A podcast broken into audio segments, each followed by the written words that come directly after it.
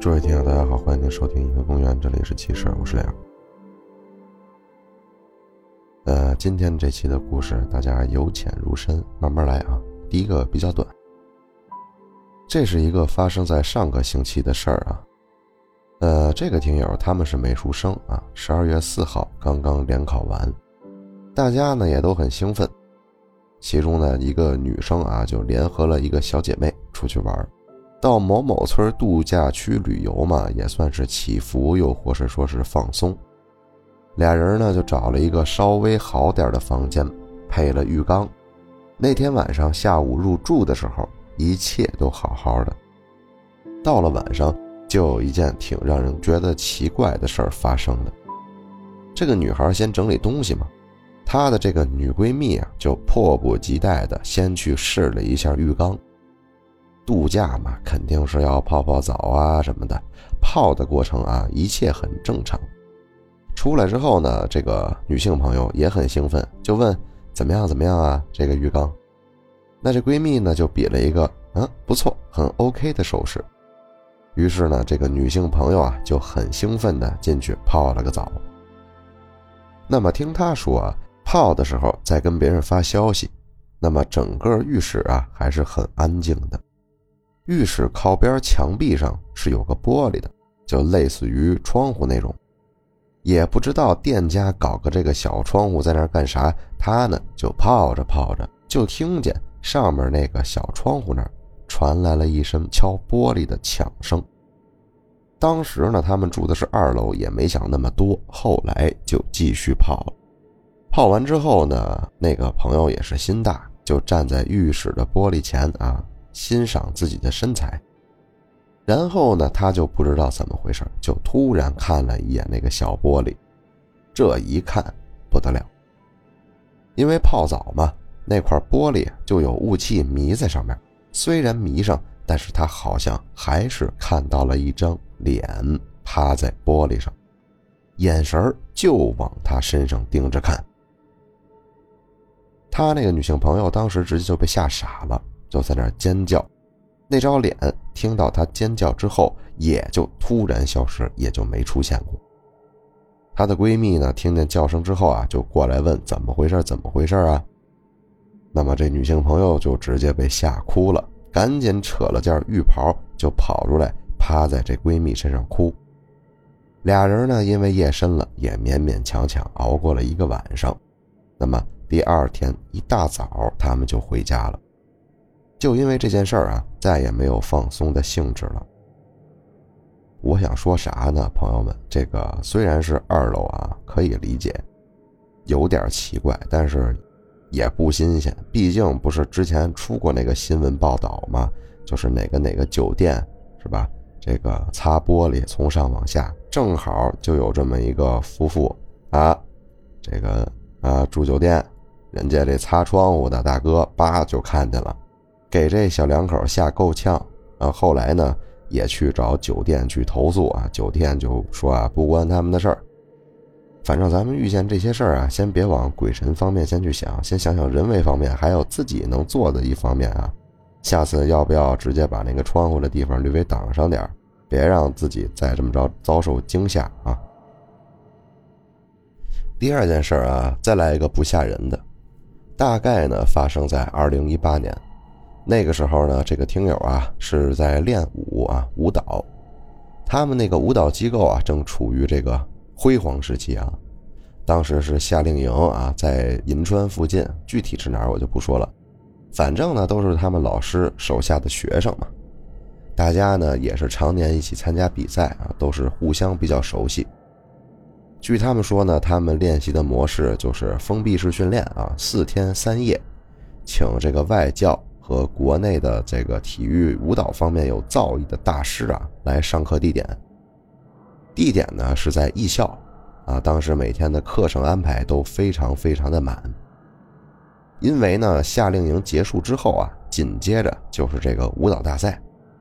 那么听友呢和他的这个男舞伴要代替学校参赛，碰巧了，他们俩呢也算是比较热爱啊，老师啊也愿意在他们俩身上花心思，平时呢也都是全国各地跑，大小赛事不断，小课也不断。所以他们当时两个上完课呀，就比其他的小伙伴要学习的时间要长点不参加什么 PK 拉练，直接就上这个一对二的小课。其他的课间休息呢，他的同学啊都会回去休息一下或者自由活动一下，那么他们俩都被老师拉过去上一对二。就在第二天晚上，他们两个如常在教室里练舞。大概呢，这个在晚上十点半啊，这会儿。小伙伴啊，老师啊，反正有关人员基本都走光了，那么只剩他们俩人儿又练了一个小时，哎，保安大爷就说啊，过来说这边马上就要关门了，你们两个赶紧从小门走吧。于是呢，他们俩就开始收拾东西。大爷说完，顺手就把灯关了。这教室的侧边啊，有窗口。夏天的晚风呢，吹着树叶发出的沙沙的声音。月光透着窗户照进教室，虽然有点亮堂，但是毕竟灯关了啊，还是有点发慌。更何况大家都知道，舞蹈教室四面都是镜子。顿时呢，心里就发毛，就想赶紧离开。就在这个时候，这舞伴啊，男舞伴就贱兮兮地说：“我先走了。”不等你了，吓唬他玩嘛？听友呢害怕呀，着急忙慌的就收拾好鞋子，冲出这练功房。虽然他冲出来了，但是这个男舞伴已然已经走了一会儿了。因为呢，整栋楼啊都已经空无一人，所以非常安静。他从教室冲出来，只能听到自己狂跳的心跳声，身后呢传来自己奔跑时发出的回声。好不容易冲出这栋楼，可是谁知道呢？这边上漆黑一片，只有借着远处操场路灯的光，才可以勉强看见脚下的路。白天嘛，这个艺校里的风景啊，相当不错，可是到了晚上就变得十分诡异。这道路两边啊，种满了各种槐树、柳树，这风一吹发出的声音，让人觉得特别的怪。树的一侧还有一个湖，就觉得更害怕，身体更冷，就加快了奔跑速度，一口气儿往宿舍跑。就在这个时候啊，他一下子撞上了一个东西。为什么用东西来形容呢？因为啊，他以为当时撞上了一个人，那么下意识的说了一声对不起，就继续向宿舍跑去。这几百米的路程，硬生生让他感觉跑出了一个世纪那么久。他以为撞上了一个人嘛，在他跑的时候，他回头，他发现那儿其实没有人。到宿舍缓了一会儿啊，心情平稳下来，就给这男舞伴发了个消息。俩人呢，随便吃点东西，就穿着衣服去操场准备再练会儿。宿舍的几个小伙伴呢，也是闲得无聊，就跟着他一块去了。第二天呢，比赛了。比赛中场休息的时候，他就问这个男舞伴：“哎，你前一天怎么没等我呀？”舞伴啊就说：“啊，他从练功房那栋楼出去之后啊，就在那美术楼那儿等他呢，等了很久很久，但是一直没看见这听友过来，于是就一个人回去了。但是听友觉得怪啊。”他从练功房那栋楼出来啊，有经过美术楼。按照那个舞伴的话来说啊，看到他应该是等了这个听友很久，但是那个时间段里他俩应该是碰着了才对。可是他根本没见着这个舞伴。那么舞伴呢，在等待听友的期间也没有见到任何人，没有听到任何声音。接着听友又去问了当时的小伙伴。他们就说呢，当时他们 PK 啊结束之后，大家都去澡堂子洗澡了，外面根本就没有人。其他老师呢，也都在这个教师宿舍里吃饭。保安大爷在学校最东边的门房。那也就是说，他撞的那个东西很有可能就不是人。那个大爷也不知道是不是人。所以最后呢，真的劝解舞蹈生啊，不要练舞练得太晚，尤其是不要在练功房待太久。周围呢都是镜子，真的很容易出问题。如果真的要练到很晚，一定要找好几个小伙伴陪自己。其实这个事儿呢，包括咱们学美术的、艺考的，也是同样的道理。当然了，你们晚确实是晚，因为没办法。但是呢，一定要人多啊，不要这个三四个人，最好是乌泱泱一大堆人，那走的时候才有安全感呢。第三件事啊，也强度还好啊，强度没有那么强。这个听友呢，就是这件事儿发生之后的后两天投的稿。那么他呢是在这个清吧上班的，清吧嘛，就是喝酒的地方嘛。然后里面有点这个，呃，女孩啊在唱一唱歌啊，有一些乐队弹一弹吉他呀这种啊。所以呢，都是白天睡觉，晚上上班。一般来说呢，都是凌晨四点左右下班。单说啊，那天下班到家之后，看了会儿手机，洗了个澡，也就睡觉。可是呢，到中午十二点多的时候，他莫名听到了一个小女孩在哭。大家听好啊，中午十二点多。那么他呢，也不知道是在哪里听到的声音，他就迷迷糊糊的从床上坐起来。这歪着脑袋想听一下这是哪里的声音，可是他怎么听也听不出来这声音出自哪儿。那听不到怎么办呢？就走出房间呗。一出房间啊，这哭声就慢慢消失了。那起都起来了，对吧？那不能白起来啊，就上了个厕所，然后喝了口水，就继续回房间了。因为呢是大白天嘛。也没往特别斜的歪的地方想，就琢磨着是不是楼上小孩的哭声啊。回房间刚躺下之后，这哭声又来了。他当时呢很困，其实有点烦，有点生气，又出去去客厅，想去阳台看看是哪家的小孩了。结果呢，刚到阳台，这哭声又停了。他呢就挺烦的。也不想多管，担心待会儿困意没了，然后睡不着，他就又回房间躺下。一会儿这哭声又来了，他呢毕竟晚上还要上班啊，就不想再管了，继续躺着睡觉。过了一会儿呢，他听到客厅传来走路的声音，那么听友呢以为是母亲下班回来了，紧接着就觉得嗯不太对劲，这个哭声离他越来越近，就感觉。已经到房间门口了，而且走路穿着鞋的声音也不是母亲穿的那种毛绒拖鞋，而是这个夏天穿的那种橡胶拖鞋的那种声音。他们冬天啊，家里穿的都是毛茸茸的那种拖鞋啊，走路和地面的摩擦声他很熟悉，但是这会儿的走路声就完全不一样，这陌生啊，是不是进贼了，对吧？当时一下子就不敢动了，这哭声呢就一直在他房间门口外面传过来。听友也挺害怕，拉着被子盖着自己的脑袋，就这么着迷迷糊糊的睡着了。到了下午五点啊，他被这个闹钟吵醒，起来呢，慢慢打开这房间门，就看见母亲已经做好了晚饭，那他就洗漱吃饭呗，也没跟母亲说这件事儿。到现在呢，回想这事儿啊，他也不知道是不是做梦了。他吃完饭，换好衣服，打算就去上班了。当他走到这个大门的时候，他就看见鞋柜外面放着一双他小时候穿的拖鞋。这拖鞋呢，就是夏天穿的那种橡胶拖鞋。那么听友就匪夷所思，就问问这母亲：“这拖鞋怎么在这儿啊？”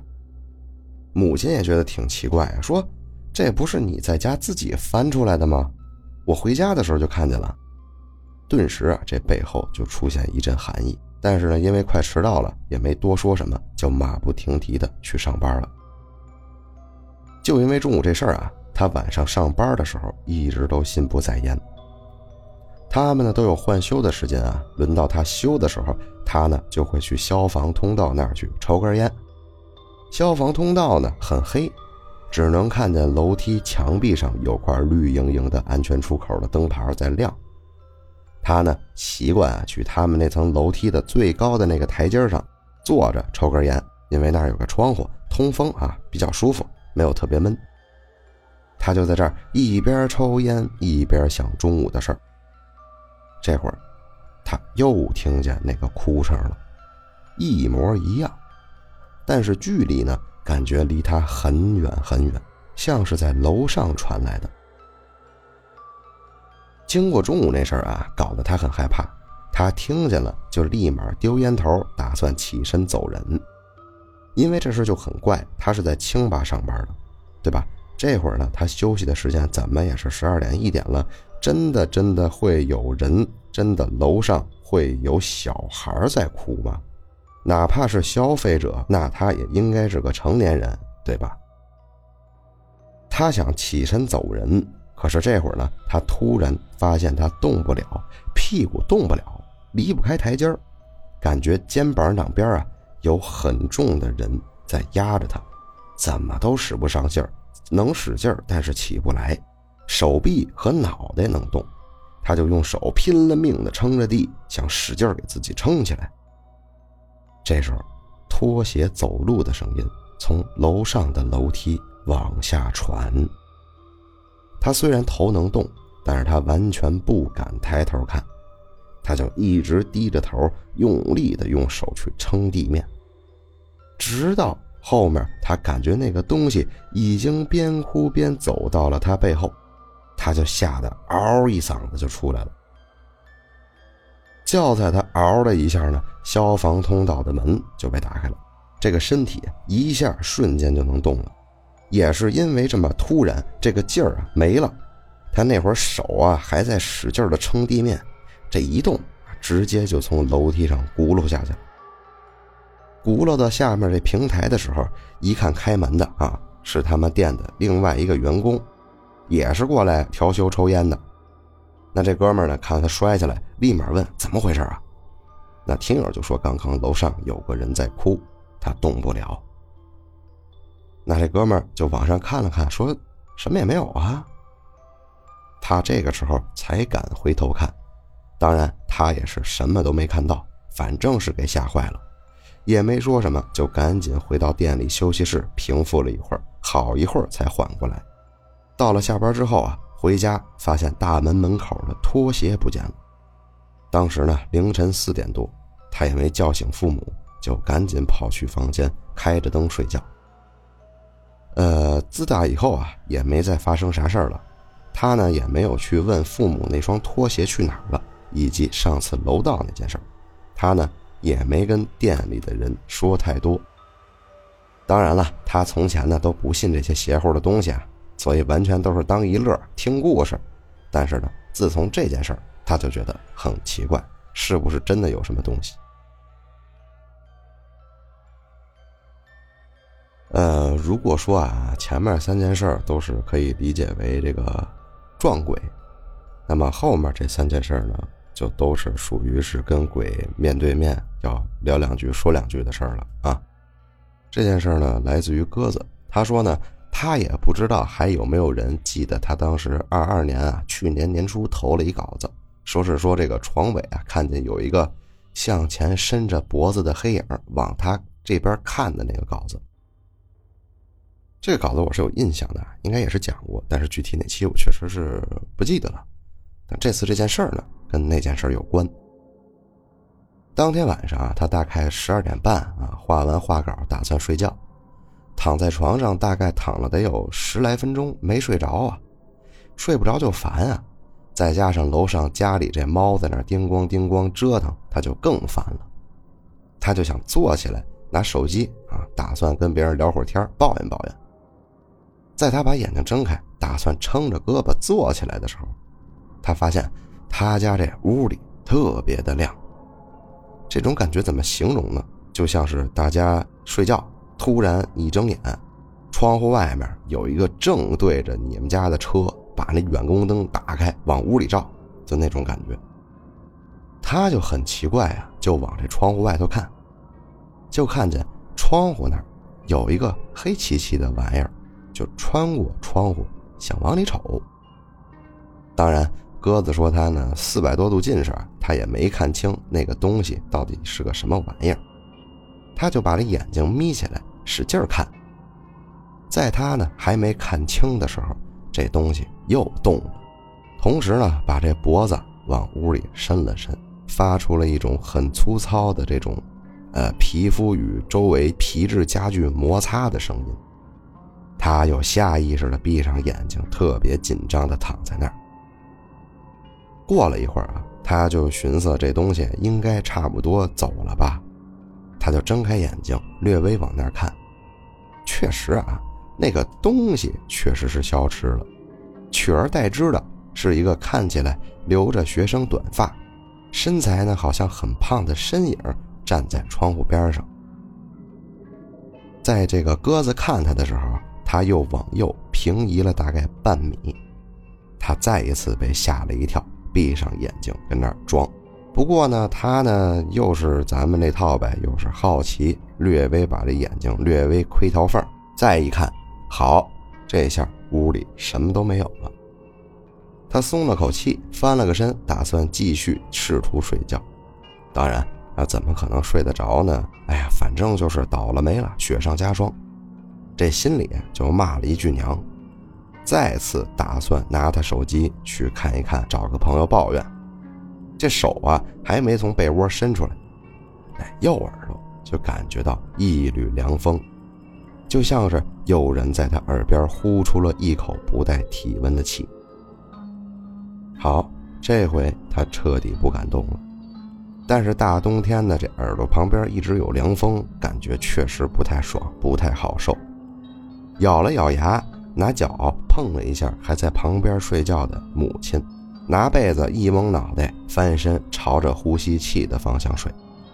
这被子里很闷呐，闷得他很难受。他不得不出来喘口气，他就确实没办法了，把脑袋探出来。接着他就听见两个声音：“哎，这是不知道什么东西叹了一口气。咦，这是不知道什么东西似乎很嫌弃的咦了一声。接着这凉气儿就消失了，慢慢的把眼睛睁开，也什么都没有。”刚刚嘛，因为睡不着嘛，再加上这家里折腾来折腾去，哎呦，他也难受，他就在床上开始了跟这折腾呗，左翻翻身，右翻翻身，就这种动静就把母亲给吵醒了。问呢，你干嘛呀？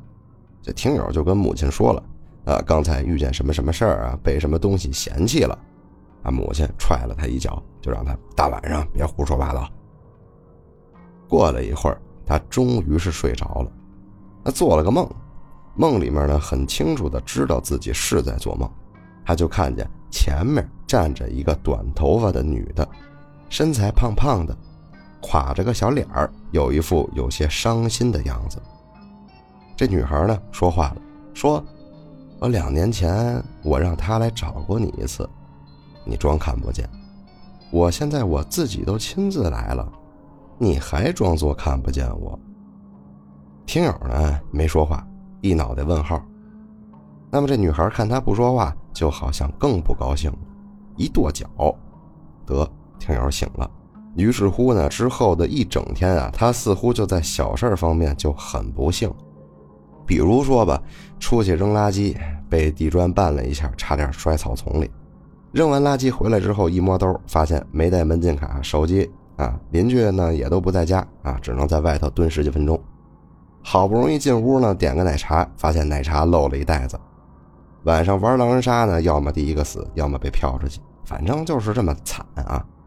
晚上呢，他就怀着想要跟那个女孩理论清楚的心情睡了觉。结果呢，看见他以后，他什么也没说。刚开口问他怎么回事，他到底是哪位，却发现自己张不了嘴。他们俩对视了一会儿，那个胖女孩就说。我知道你现在怕我了，你是阳间的，我是阴间的。说完这句话，他又不说话了，好像在整理语言，然后接着开口又说：“你也不用怕我，我也不害你。上辈子呢，我没见你两眼你就没了。这辈子呢，我来也就是想看看你。那既然你怕我，我也看你好好的，那我以后呢也就不来了。你呢就安心睡吧。说完呢，这个女孩一跺脚啊，鸽子又醒了，从床上坐起来，看了眼手机，凌晨三点，拿出手机出来，打算写这投稿。刚写了个开头，这脑门上就好像被什么指甲盖的东西嘣弹了一下。这一下弹完，他困劲儿一下就上来了，把手机关上，随手往枕边一放，就慢慢滑下去，闭眼睡觉。半梦半醒之间，听到那个女的说：“让你睡觉，你还不睡觉。”那么他后续就说啊，晚上被他弹了一下啊，以后睡觉睡得特别死，早上起来整个人呢都感觉比平常精神多了。然后呢，就坐在这椅子上想了一整天，以后还能不能见到这个女孩？晚上啊才想起来，啊才把这个稿子写出来。可能就是亲情这方面的。呃，上辈子没看着你，没瞅着你，挺难受。或者是姐姐，得了，看看你啊，没事我走了。但是他所说的他是什么？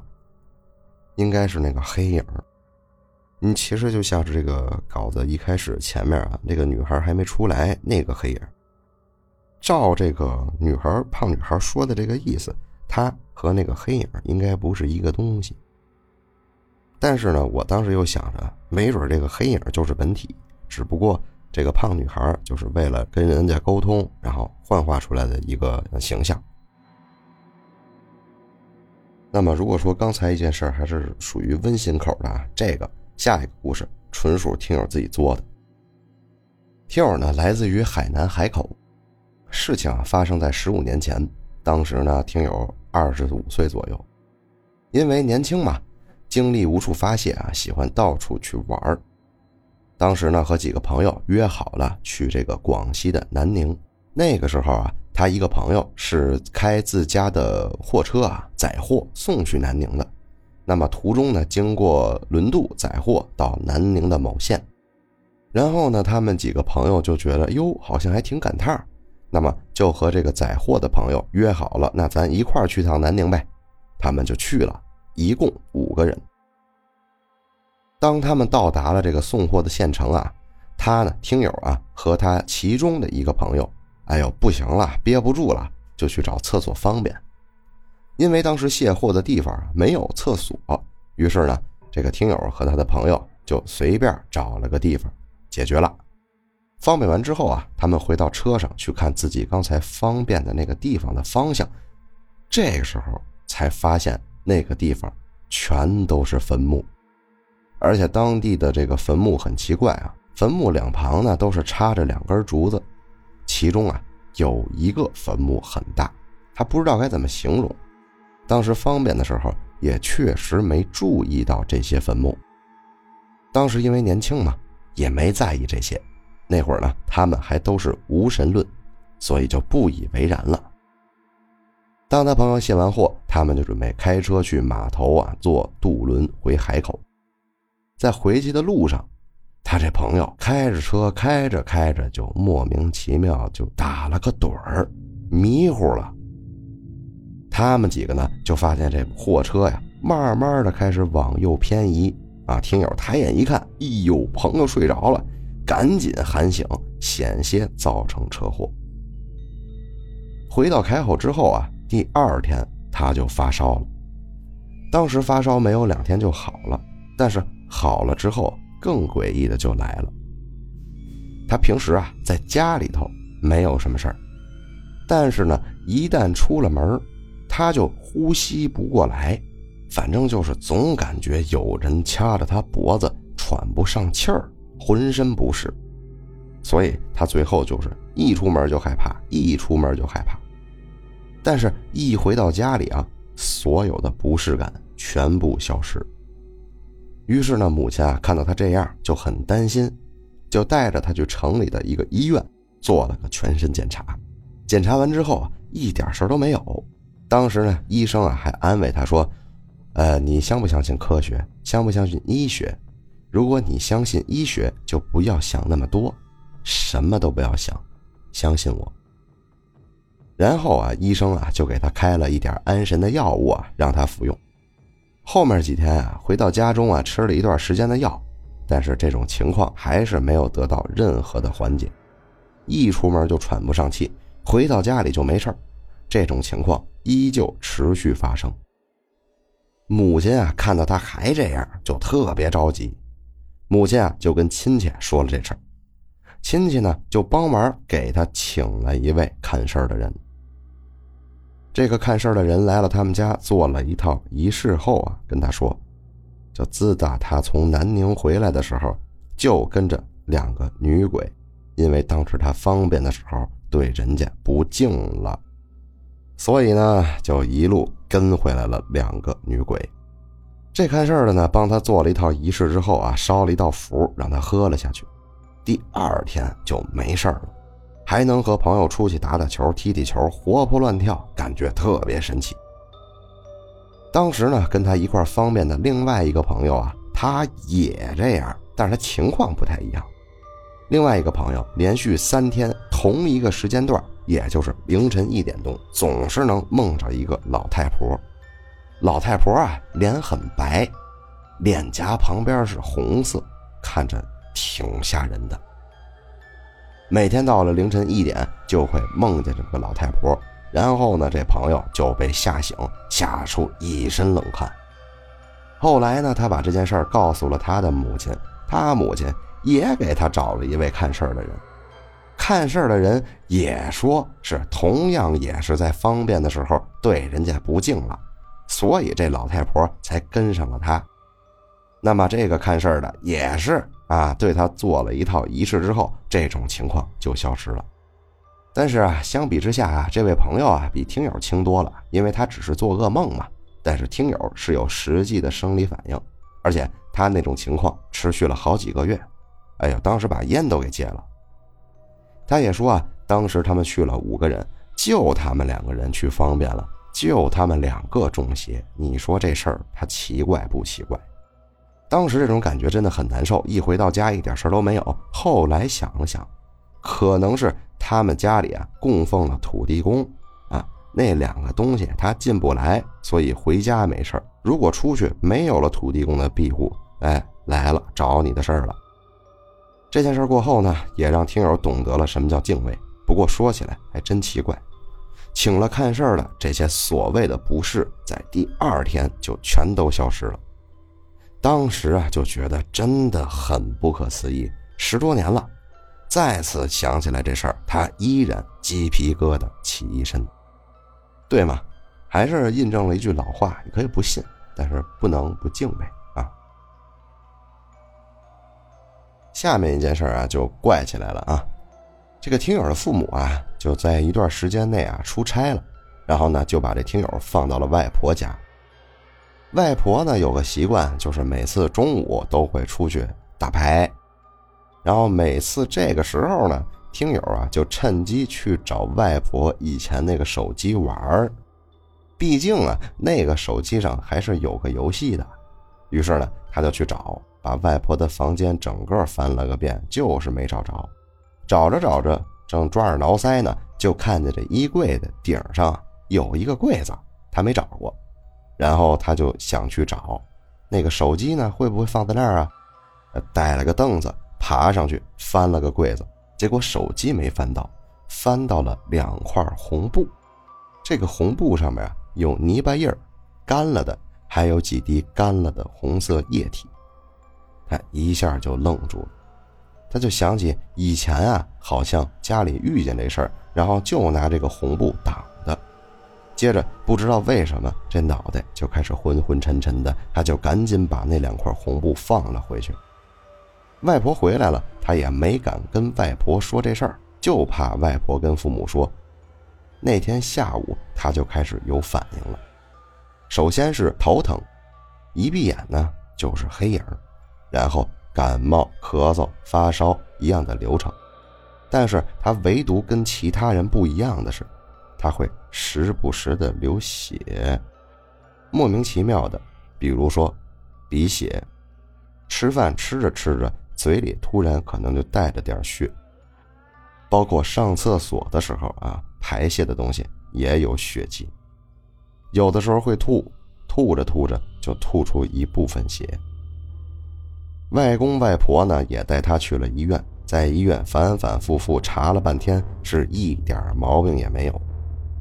这边医院啊也是怕吃药吃出毛病，就拒绝给药。外婆也是发愁啊，啊，听友呢也怕自己出什么事儿，就跟外婆说啊，他翻东西翻到红布的事儿。外婆的脸色马上就变得很难看，就开始打电话，打给谁他也不知道，但是看起来很着急。几天下来啊，他的事儿没得到好转，反而变本加厉，就是每天晚上不断做噩梦。他每天晚上啊都是靠着墙睡的。每次三点多，他都会醒过来，一醒就发现自己在床边因为他床呢是搭着书桌的，边上放了把椅子。每次一醒来，就看见自己靠着椅子，一只手搭在这椅子上。而且他有个声控闹钟，一发出声就会亮。他每次醒的时候，这闹钟都是亮的。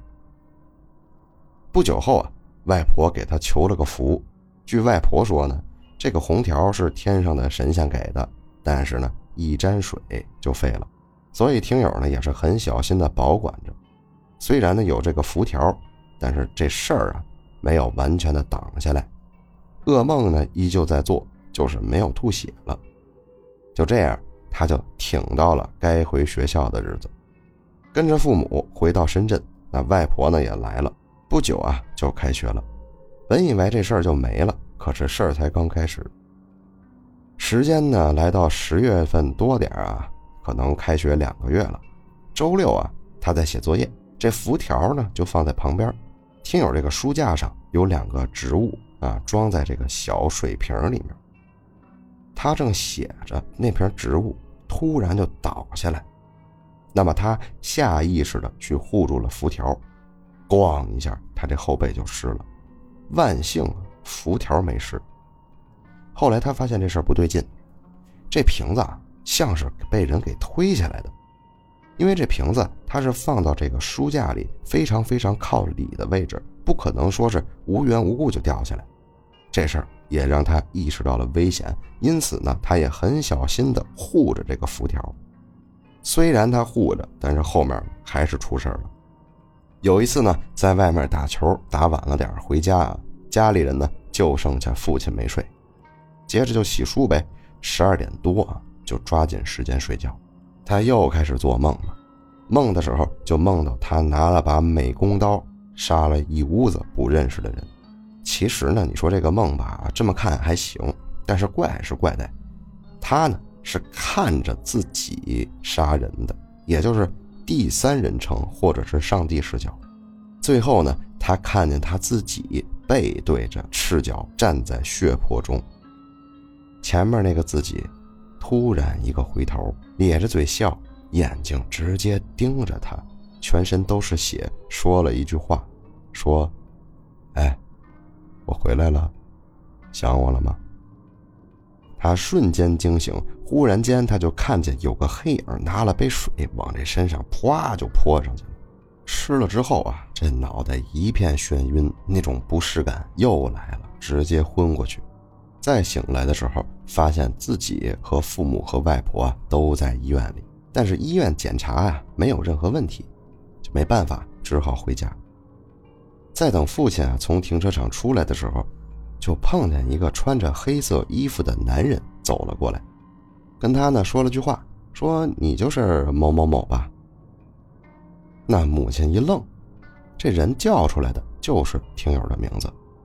后来才知道他是个道士，说呢不久之前啊，他梦到他师傅跟他说啊要去找这么一个人帮他破此灾，这件事办得了之后呢，能给他的道行加不少。那么这个人呢，就是听友他。接着呢，这个母亲啊就把他们这个来龙去脉说了一遍。道士得知了情况之后，给了他一样东西。这个东西呢，呃，听友也没形容，他就说是像转盘一样。那么道士说呢，这个东西见不得光，而且这个挡不了那个东西，但是呢，可以预知不久的事儿。转盘呢指向北则为是，为南则为否。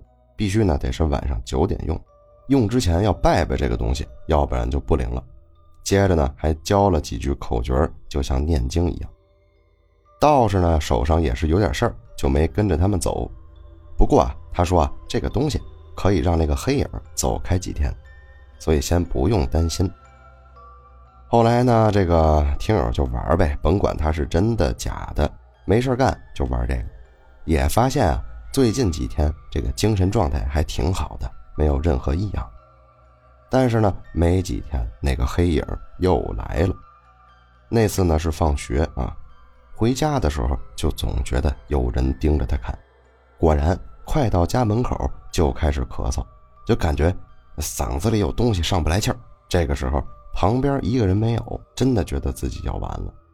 突然，一只手伸了出来，猛地一拍。